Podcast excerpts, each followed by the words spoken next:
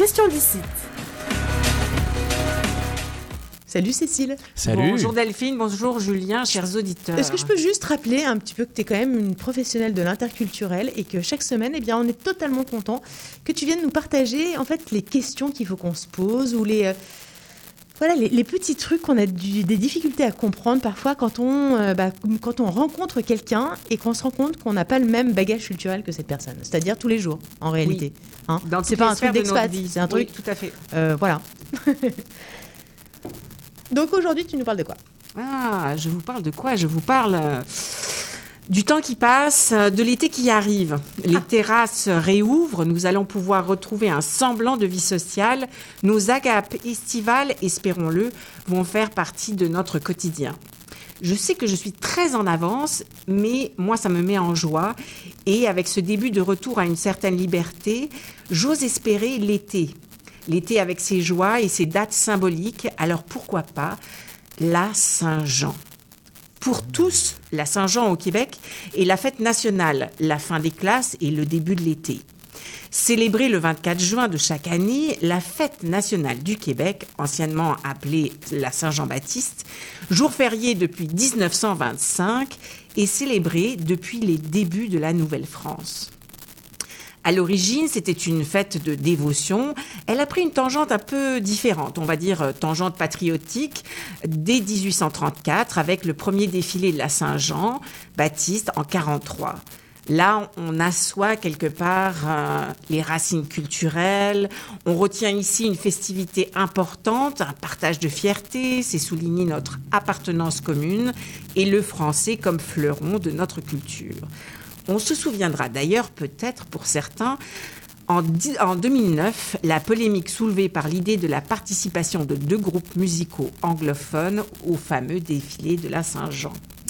Ce qui soulève bien des questions sur l'inclusion, mais ça c'est un autre sujet, je ne m'étendrai pas sur, euh, sur la chose aujourd'hui.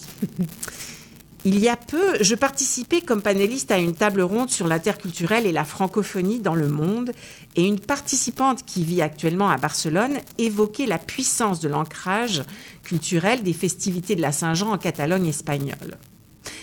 D'ailleurs, j'ai moi-même eu le privilège de vivre quelques années près de Perpignan, en Catalogne française, et je peux témoigner que la Saint-Jean est une, une fête fantastique et très importante pour la culture locale.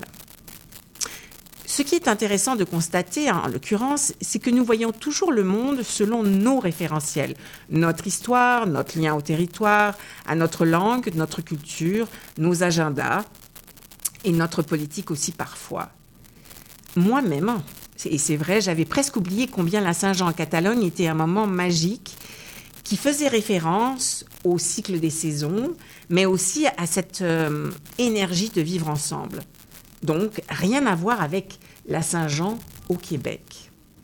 Car en Europe, la Saint-Jean, la fête de l'été, traditionnellement, accompagnée de grands feux de joie, est proche du solstice d'été dans l'hémisphère nord. Ce solstice d'été est fêté depuis longtemps, et on va dire très très longtemps, puisqu'on parle du culte du soleil. En fait, c'était des feux, des, des feux solsticiaux euh, relié à des croyances païennes qui, au Moyen Âge, étaient allumées au point de croisement des chemins dans les champs pour empêcher que les sorcières et les magiciennes n'y passent pendant cette nuit. On y brûlait parfois les herbes cueillies le jour de la Saint-Jean contre la foudre, le tonnerre, les orages. on pensait ainsi écarter les démons et les tempêtes. Après avoir tenté d'empêcher cette fête païenne, l'Église catholique l'a christianisée en la dédiant à Saint Jean, mais sans participer bien entendu aux rituels délictuels qui en suivaient, du moins jusqu'au XIXe siècle. Mais on parle aussi de la Saint-Jean en Syrie, en Phénicie. Le, solstice y donnait lieu à une grande fête en l'honneur de Tammuz, qui commençait la veille au soir, comme dans la Saint-Jean euh, traditionnelle en Europe du Nord, Midsummer et l'ensemble des célébrations, euh, Suède, Danemark, Norvège, Finlande, Estonie, Lituanie, bref, c'est tout autour du solstice d'été. Donc là, c'est vraiment, on est dans autre chose que la Saint-Jean-Baptiste sur la langue française, la culture québécoise. Et pour les cinéphiles, je ne sais pas si ça vous dira quelque chose, mais en 2019, le réalisateur Harry Astor a fait un film d'horreur qui s'appelle Midsommar, qui veut dire solstice d'été en, suédois. On l'aura compris, la Saint-Jean-Baptiste, ou la Saint-Jean tout court, revêt selon la région, le pays, la culture, une importance complètement différente et fait écho à de bien différentes références agricoles, païennes, religieuses, culturelles, linguistiques. Bref, comme tout dans la vie, on voit la vie selon nos références. D'où l'intérêt primordial d'être conscient de nos références et de garder notre curiosité, notre intérêt pour l'autre, les autres, le monde. Bref, de cultiver notre goût des autres, comme l'évoquaient si joliment Jean-Pierre Bacry et Agnès Jaoui dans leur film du même nom.